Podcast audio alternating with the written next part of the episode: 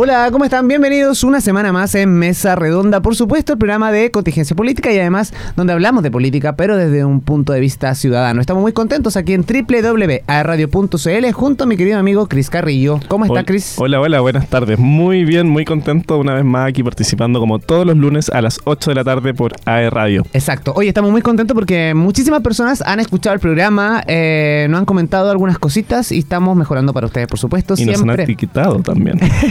y nos han etiquetado en redes sociales, que se agradece eh, el cariño de la gente y principalmente de nuestros queridos compañeros o eh, docente y personal administrativo también de Duoc Saludamos a todas las sedes de Chile. Un gran saludo a todo Chile. ¿Tú tenías un dato sobre Duoc? Sí, que es eh, el Instituto de Educación Superior con mayor cantidad de alumnos de Chile. Así que un gran aplauso a Duoc. Aplauso para Duoc. Oye, y también saludar a nuestros queridos amigos y compañeros de la sede Arauco, que también yo sé que están ahí siempre con harto frío, me imagino, porque mm. hemos tenido semanas con mucho frío, eh, semanas con lluvia y principalmente hace mucho frío, eh, principalmente a esta hora de la tarde. Así es. Oye, pasemos las redes sociales. Por supuesto. Nos pueden seguir, por supuesto, en Facebook en aeradio.cl. En Twitter, ae-radio. En Instagram, aeradio.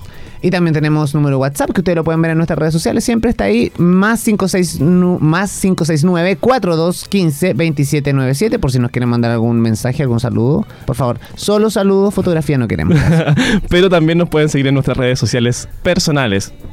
Eh, la mía, arroba sr.nils. Y la mía es arroba Cristian Carrillo Castro. Síganme y los vamos así de vuelta. Eso, sí. Sígueme y te sigo. Muy bien. Oye, tenemos harto ánimo hoy día para comenzar la semana y tenemos un invitado muy interesante que en un ratito más se lo vamos a estar presentando. Vamos a conversar de todo lo que ha pasado en esta última semana. Nosotros, lamentablemente, la semana pasada no pudimos estar eh, con el programa eh, junto a ustedes porque yo tenía muchos compromisos y lamentablemente no pude asistir, pero hoy día ya agarramos vuelo nuevamente. Con todo. Con todo, con todo. Tenemos harto tema que conversar, harto que desmenuzar. Hubo una gira presidencial por ahí, así que hubo anuncios también ahí. Así que hay mucho, mucho que hablar, mucho que hablar. Vamos a la música y a la vuelta ya le presentamos a nuestro invitado aquí en Mesa Redonda. No se vaya.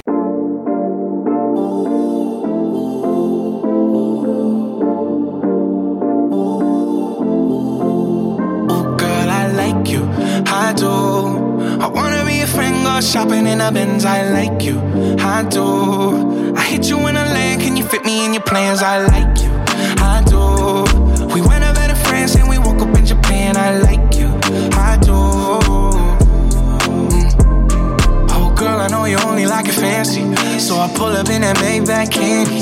Yeah, your boyfriend, I never understand me. Cause I'm about to pull this girl like a hammy, hammy. Let's take a little dip,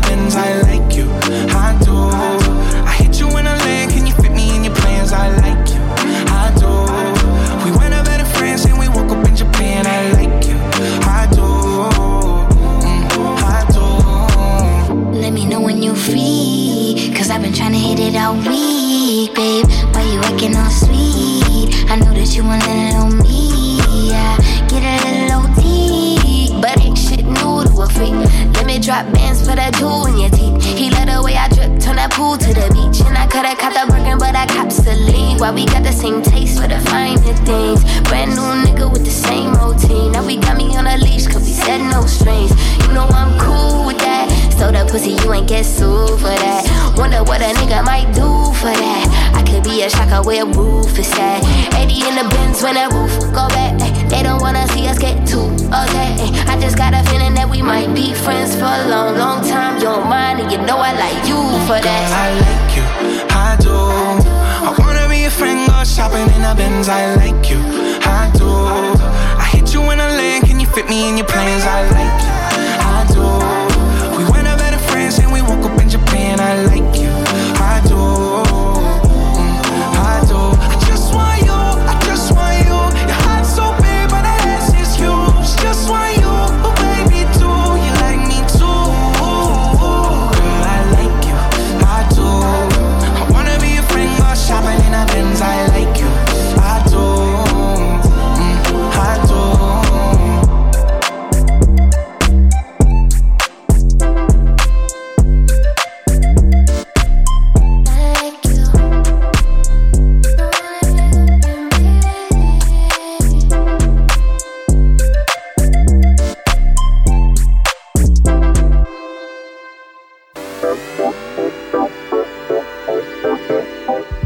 estamos de vuelta. Oye, que lo pasamos bien. Uno, escucha música acá. Ustedes si supieran lo que pausa, lo que pausa, lo que pasa en las pausas comerciales, en el backstage, de la radio. Bueno, la gente que nos está viendo, saludos. Aquí hay una camarita también. Nos pueden ver.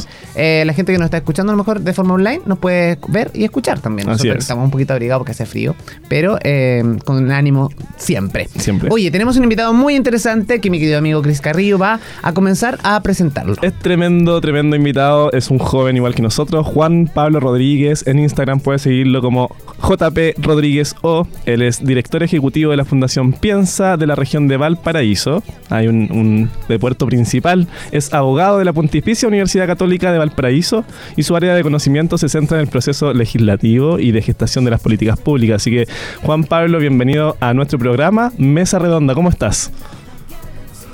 Hola Cris, eh, hola Nilson, muchas gracias por la invitación, muy buenas tardes a todos, muy buen inicio de semana eh, a todos, gracias por la invitación y saludo, tú decías Cris, la importante labor que hace el DUOC.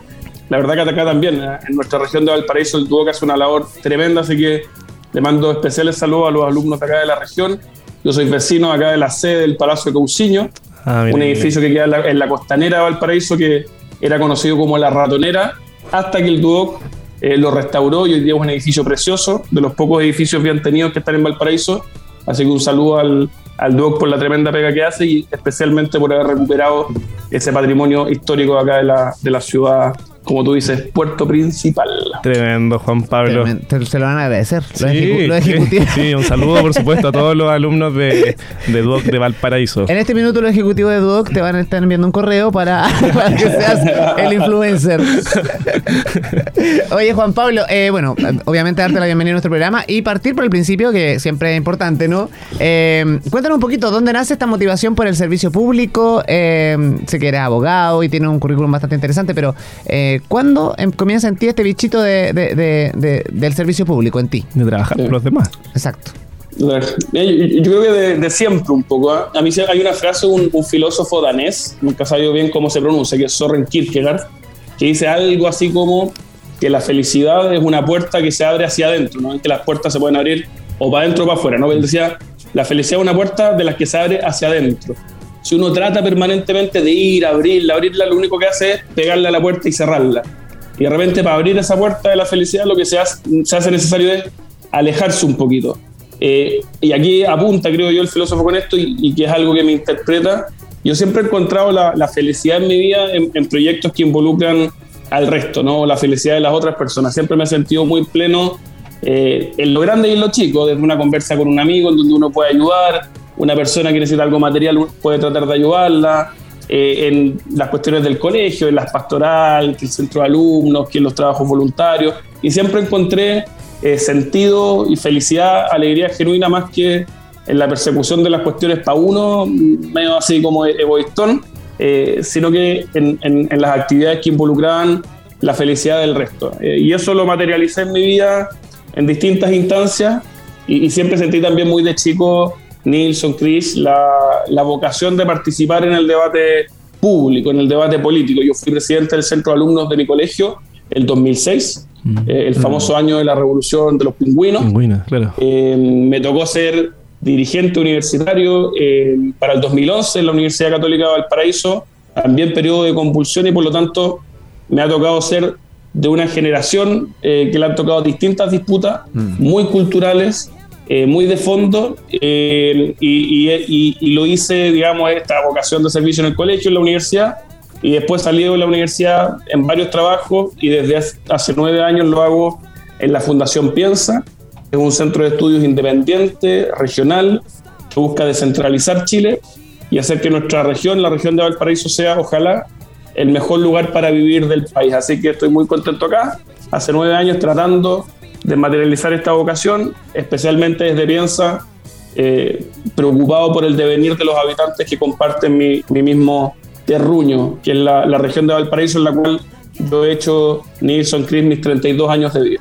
Oye, con la camiseta puesta de Valparaíso. Súper. Oye, qué paradójico también, Juan Pablo, porque eh, mientras tú nos comentabas esta, eh, esta vocación de servicio, eh, hacía memoria en unas conversaciones que yo había tenido hace mucho tiempo con, familiares o, mis tíos o incluso mis papás, cuando se decía muchas veces que los jóvenes eh, estaban un poquito desegregados en, el, sentido de, tener un tipo de opinión. Era como, no sé, incluso en la mesa, como que tú no, tenías, no tenías derecho a opinar mm. sobre nada, absolutamente nada, y si opinaba y algo era como, ¿qué vas a saber tú porque eres un cabro chico? Y siento que desde, no sé, desde la revolución pingüina en adelante, los jóvenes de alguna forma se empoderaron y obviamente tenía mucho que decir. No sé cómo lo ves tú desde ese tiempo hasta ahora, cómo ha ido evolucionando. Y me imagino que bien, porque lo hemos visto con nuevas caras en la política. El proceso constituyente también llamó la atención de muchos jóvenes.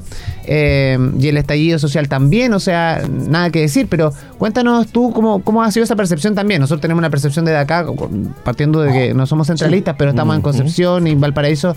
De alguna forma tenemos algo en común, que somos como las ciudades más importantes después de Santiago, ¿no? O, la más grande. Totalmente. más grande. Con la más grande. Sí, no, totalmente. Mira, yo creo que los jóvenes por de pronto tienen, tenemos, ah, yo todavía me siento joven, eh, mucho que decir. igual. Eh, yo creo que Nilsson tú haces un buen punto. Eh, la influencia de los jóvenes se ha visto muy manifiesta quizá en, las decisiones de políticas públicas en Chile a propósito de la revolución de los pingüinos o el denominado año de los pingüinos. Yo, mm. yo me acuerdo.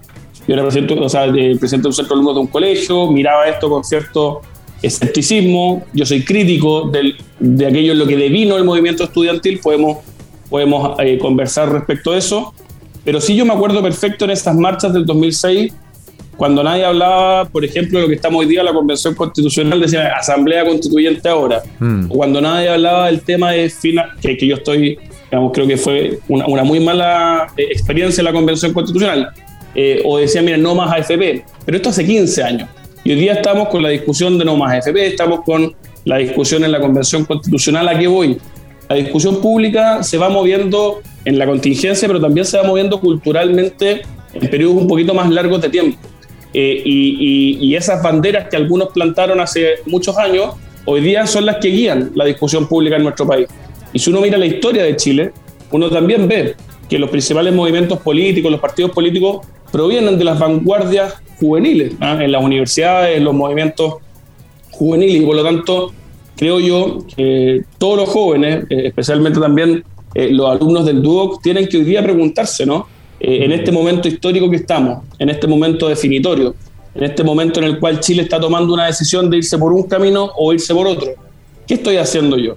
Estoy permitiendo que la historia me pase por el lado, estoy mirándolo como un espectador, estoy siendo pasivo, estoy cumpliendo un rol ciudadano, me estoy informando, estoy tratando de saber qué significa la propuesta de esta convención constitucional, cuáles son los riesgos que significan, qué es lo bueno, qué es lo malo. Creo que la historia no nos puede pasar por el lado y si bien hay muchos jóvenes muy activos, creo que hay que insistir en la necesidad de que participen aún más del debate público y sobre todo que se puedan informar para el 4 de septiembre de la propuesta de la Convención Constitucional. A juicio mío, eh, es, muy es muy deficiente, la verdad. Sí, bueno, y sin ir más lejos, obviamente tenemos un presidente que es relativamente muy joven y hay ministros que son muy jóvenes que precisamente nacieron en, en, esos movimientos eh, estudiantiles. exactamente. Anteriormente, entonces hay una muy buena escuela ahí eh, en, cuanto a vitrina política, más allá de cómo lo, lo estén haciendo o no, dejando un poquito al lado su, su, gestión. Creo que es un, un ejemplo claro para que muchos jóvenes hoy en día puedan interesarse en política. Y nosotros, yo, yo creo que, bueno, con Chris también hemos tenido la experiencia de alguna forma de, de, vivir la política desde adentro y de alguna forma sentimos que eh, efectivamente hay muchos jóvenes que tienen interés hoy día en, en, mm. hacerse escuchar. No sé cómo lo ves tú, Chris. Sí, de la misma forma. Es, eh, se hace un llamado, de hecho, a los jóvenes que se involucren en política, involucren en, en, trabajar por el resto. Muchas personas dicen las mujeres no se involucran en política, pero hoy nosotros vemos en las juntas de vecinos, por ejemplo, la gran mayoría son mujeres las que lideran. Sí, pero ahí tengo un punto, Cris, porque finalmente la gente o la ciudadanía o un gran porcentaje de la ciudadanía tiene esta perspectiva de que la política es sucia, de que la política es, eh, es casi lavado de dinero constante, y disculpe que lo diga así, pero finalmente por los malos ejemplos que tenemos a veces, o por lo mm. que la prensa nos revela, entonces se, van destapando una serie de cosas, pero nosotros estamos hablando acá en este programa del trasfondo de lo que significa ser eh, una persona eh, que está al servicio público y lo que es la política en, su génesis, ¿cachai? Como que no estamos hablando de finalmente de, los partidos políticos, de los partidos políticos o de cómo se esté gestando eso. No sé cómo lo ves tú, Juan Pablo. Sí, de todas maneras. Yo creo que hoy día la política o la manera de hacer política se expresa eh, de, muy diversas formas. ¿no? Mm. no es la política tradicional que uno veía ni siquiera en los 90, en los 80, muy guiada por los actores institucionales. No, hoy día la política se hace desde diversos frentes, la sociedad civil se mueve en torno a distintas causas, la, la ciudadanía en general no se posiciona tanto con grandes cosmovisiones, se posiciona más bien con eh, puntos específicos, tiende a no identificarse ni con la izquierda ni con la derecha, eso lo ve como, lo ve como eh, algo obsoleto. Y yo estoy de acuerdo, Nilsson, con lo que tú dices. Yo creo que si uno dice, mira, la política, que, es verdad que está mal, ¿ah? yo soy muy crítico de los actores políticos chilenos actuales, creo que sufren de una degradación moral, intelectual, eh, muy, muy profunda. Creo que tenemos que mejorar nuestra política. Mm. Pero uno tiene dos alternativas frente a esa realidad. ¿Ah? o dejarla eh, a que la hagan otros, mm. eh, que creo que lamentablemente, al menos quienes comparten mis ideas, muchas veces lo han hecho o lo hacían. Yo, yo veo con esperanza que hay tiraje a la chimenea en, diversos grupos. creo que lo, que están haciendo ustedes, lo que, lo que, lo que hacen, digamos, otros jóvenes a lo largo del país, da, da, cuenta de ello, da cuenta de que, de que hay jóvenes, pero pero si no, se lo vamos a dejar a otros. Y yo creo que han mostrado también a través de la actividad política, tú decías, hoy día en el gobierno tenemos jóvenes, pero también muchos vicios, ¿no? Mm. Ah, tampoco por el hecho de ser joven va a ser bueno per se. Mm. Y, creo que si uno es joven con ideas viejas, es una mala noticia. Si uno es joven y moraliza el debate permanentemente y trata al del frente como el enemigo y solamente cree que uno es el que tiene la razón y es uno el que hace el bien y el del frente es alguien que defiende intereses, una mala persona y está ahí buscando solamente su interés personal, eh, ese dividir al mundo entre buenos y malos, y si uno es joven y hace eso, bueno, también es una mala noticia. Si uno es joven y valida la violencia, como sistemáticamente, lamentablemente, lo ha hecho parte eh, del oficialismo, entre ellos el presidente, bueno, también es una mala noticia, y por lo tanto, creo que hay dos cosas que eh, recalcar. Uno, que esta renovación de la política, de tener una nueva política, una mejor política, no se la podemos dejar solamente a un grupo que marcadamente tiene más interés en participar de la política institucional, por así decirlo. Y en segundo lugar, también me parece que no por el solo hecho de ser jóvenes vamos check y vamos para adelante. También es cierto que, eh, de hecho yo, yo, lo digo mucho, ¿no? yo, yo tiendo a confiar más en el criterio de un viejo que de un joven. La juventud tiene muchas virtudes, pero también tiene cuestiones que hay que, hay que mirar. Entonces yo creo ahí, como diría el trovador Ricardo Arjona y a riesgo de ser cursi. siempre, siempre es bueno, hay una amalgama perfecta entre experiencia y juventud. Bueno, así de hecho, incluso muchas organizaciones, muchas empresas, hoy en día o en el lado de la innovación o el emprendimiento, también están ligados un poco a, tener esta especie de, especialistas senior, que son asesores senior, que siempre están ahí como con estos grupos de muy eh, de startup, pero finalmente como que el, el senior como que le pone el orden, Como que viene con la experiencia. Entonces lo que dice Juan Pablo tiene mucho sentido en eso. Vamos a un tema más polémico todavía. La convención. ¿Vamos, a hacer eso? Vamos a hablar de eso, porque realmente y me interesa la visión que tenga Juan Pablo. Eh, estamos ya a poquitos días y semanas de, que se produzca este plebiscito o esta votación, donde estamos, ojo, obligados a votar todos los, ciudadanos, chilenos eh, son más de 15 millones lo que estuve leyendo que están en, capacidad de, poder sufragar. Para aquellos que nos escuchan, ciudadanos chilenos son aquellos mayores de 18 años que no tengan pena aflictiva y algo más. no tengan pena aflictiva. Eh, sí, eso. Sí, obvio. Así que todos a votar y si no hay una multa. Así que ahí estamos. ¿Cómo has visto este proceso, Juan Pablo? Eh, no sé, sumando y restando, ¿qué nota le ponemos a este proceso de la convención? Me gusta hacer este ejercicio. A prueba no. Ah, no, no. no, pero no, no, no, quería decirlo directamente. Sí, lamentablemente nota, nota roja, eh, de todas maneras. Yo creo que, que aun, cuando la Comisión de Armonización de Disposiciones Transitorias haga maravillas, que por lo que uno intuye no las va a hacer, lamentablemente. Juan Pablo, creo que la convención ojo, ahí, pero ¿qué crees tú que faltó? ¿Qué, qué, qué faltó? Eh, más un grupo mayor de asesores, eh, falló gente, faltó gente con más experiencia, eh, habría que sumar algo más. ¿Qué, es lo que faltó desde el principio? Como para ir desmenuzando. Sí, yo, yo, creo, Nilsson, que faltó comprender lo que es una constitución, lo que no es una constitución, y faltó aprovechar esta oportunidad histórica para eh, superar los defectos que muchos veían en nuestro actual orden institucional para darnos una constitución que nos una, que nos representa a todos, en la que todos nos citamos parte y que después nuestras disputas más políticas contingentes las demos donde corresponde darlas, que es en la elección de, presidente, en la elección de gobierno. Pero lo, más que faltó, Nilsson, es la, la, comprensión de que una constitución nos tiene que representar a todos y nos tiene que unir, y a la cual debiese concurrir con su voto, con mucha convicción, alguien de izquierda, alguien de centro y alguien de derecha, que vamos a tener muchas diferencias por de pronto, pero que la sede, el lugar para resolver esas diferencias, no es el texto fundamental, no es el rayado de cancha eh, que guía eh, eh, la discusión pública, política, legislativa.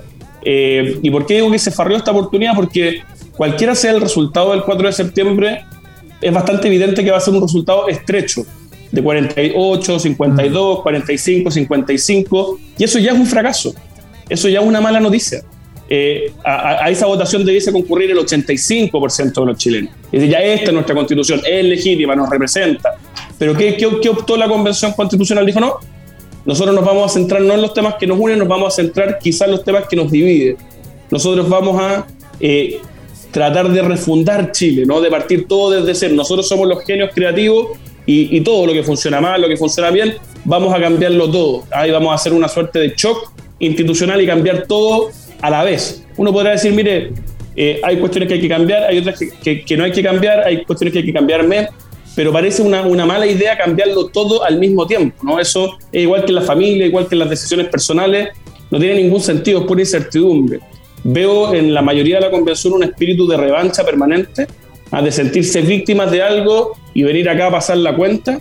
Y ese espíritu es un espíritu muy cortoplacista, Nilsson, porque pasado mañana las mayorías circunstanciales van a cambiar y probablemente la constitución también va a cambiar para otro lado. Entonces creo que la convención fue miope, eh, realizó este proceso a través de, de actos o, del mismo proceso que a vista de todos los chilenos, de mm. todas las chilenas, eh, fue muy deficiente, ¿no? A uno no se sentía representado por la actitud de esos convencionales y lamentablemente además nos están ofreciendo y podemos entrar en eso un texto, un texto que es malo, que es deficiente, que está mal hecho eh, y, que, tiene muchos puntos que a mi juicio van a significar que más que avancemos como país, nos encontremos en lo que nos une y encontremos un cierto camino común, nos centremos en los que divide y más bien retrocedamos como país a una realidad eh, como la que teníamos en los 60 o inicios de los 70.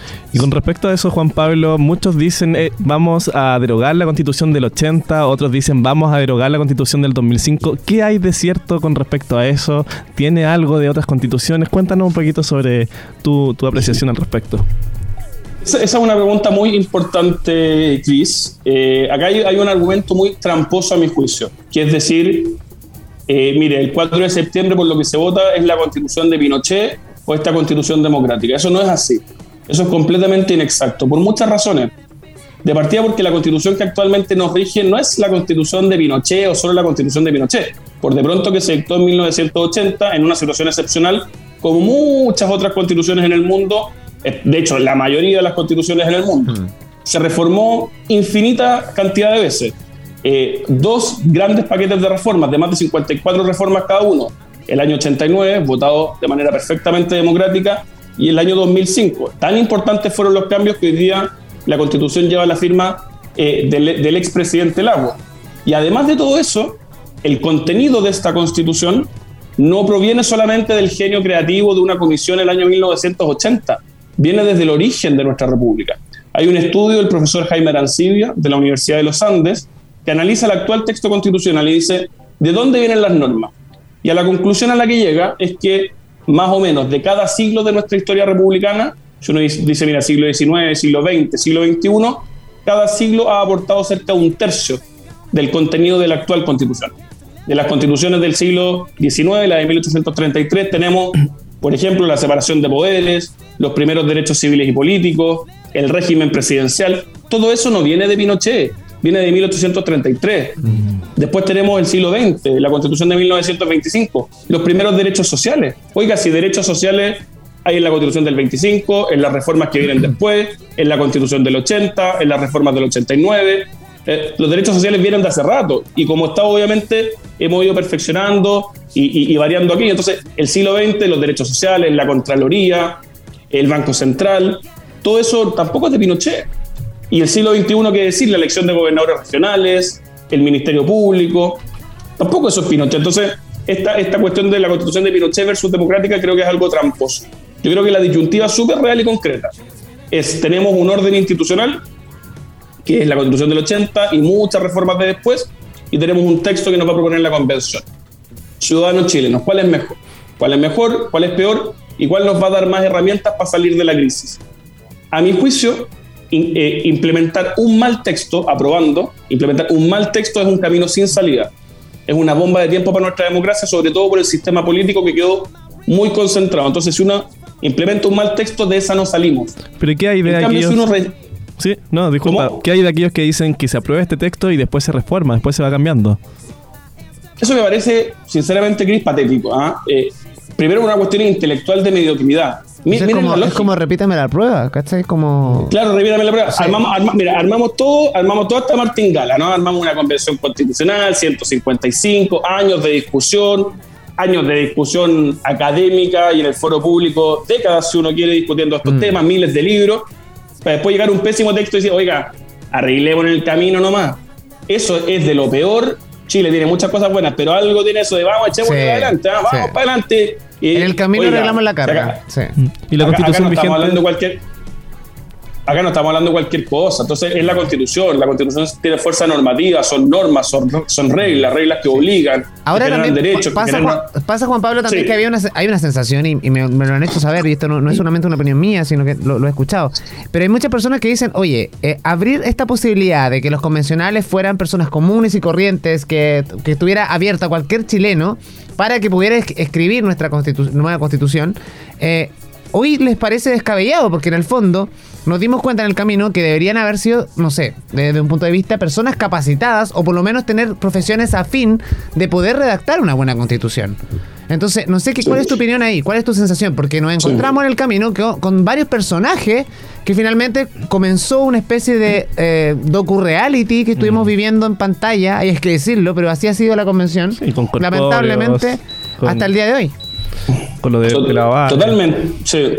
Yo estoy, estoy muy de acuerdo con eso, Nilsson. Yo creo que, a ver, hubo muchas reglas que se incorporaron después del acuerdo del 15 de noviembre que a mi juicio atentaron contra su esencia y que tienen que ver con los escaños reservados, tiene que ver con igualar eh, a los independientes con eh, las listas eh, de los partidos y organizaciones políticas, y eso generó que tengamos una composición de una convención constitucional que más que un foro en el cual están representadas las distintas visiones de la sociedad, en donde uno va a exponer razones públicas para persuadir, llegar a ciertos puntos de encuentro, descremar la cosa y encontrar aquellos temas que nos unen, que respetan nuestra tradición jurídica e institucional y que incorporan, incorporan el conocimiento científico, técnico, jurídico, para que esto tenga sentido, eh, eso, eso eh, lamentablemente eh, atentó, digamos, contra, o sea, en vez de pasar eso, lo que hubo fue una colección de identidades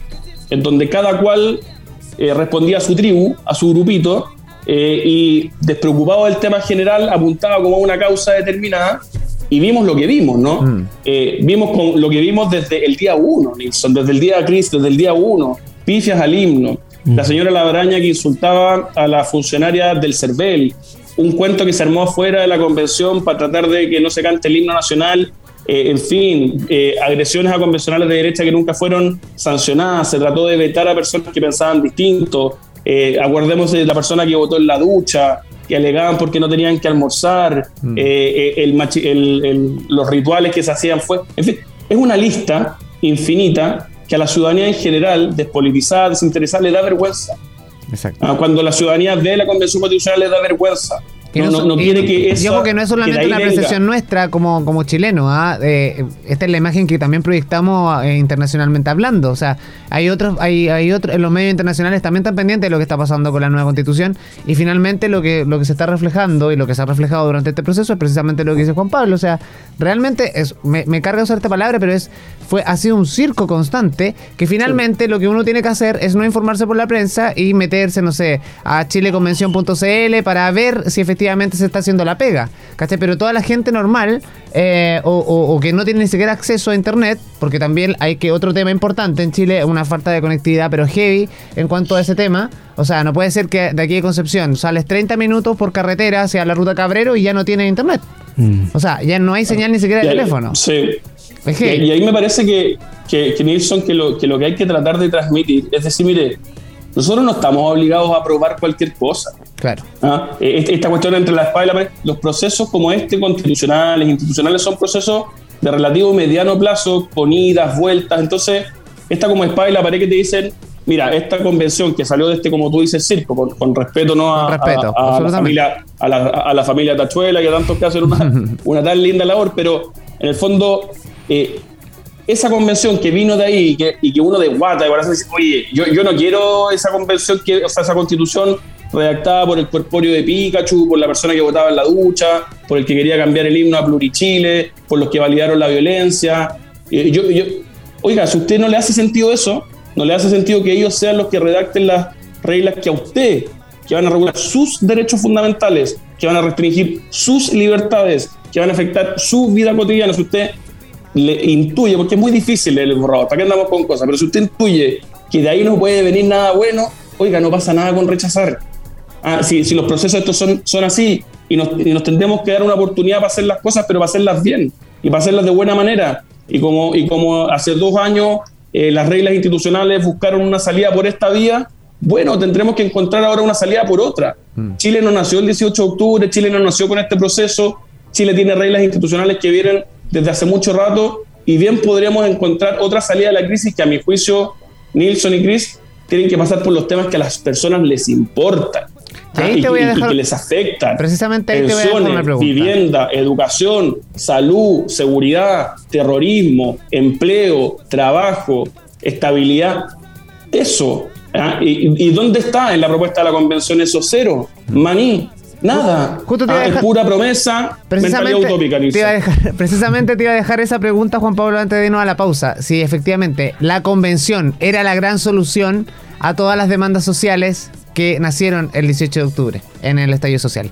Lo dejamos ahí, vamos a la música. A la vuelta seguimos conversando con nuestro invitado Juan Pablo Rodríguez aquí en Mesa Redonda. No se vaya.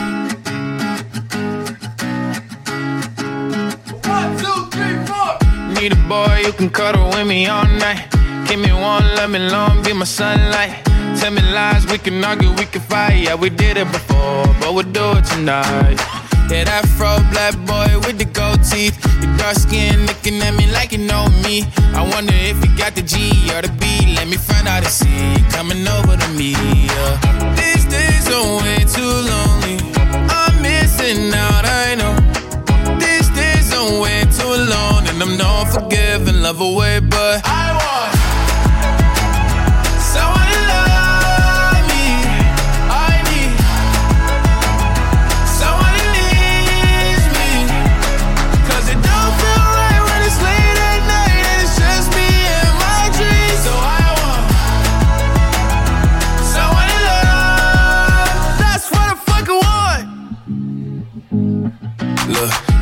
Know it's hard to define in these times. But I got nothing but love on my mind. I need a baby while I'm in my prime. Need an adversary to my down and weary. Like, tell me that's life when I'm stressing at night. Be like, you'll be okay and everything's alright. Uh, let me in nothing cause I'm not wanting anything. But you're loving your body and a little bit of your brain. These days are way too lonely.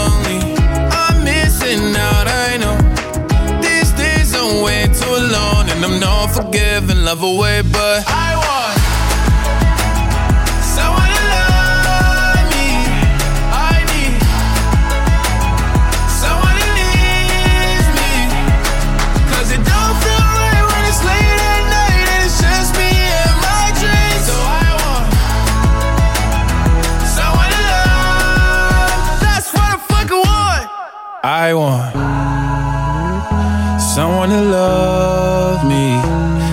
Need someone who needs me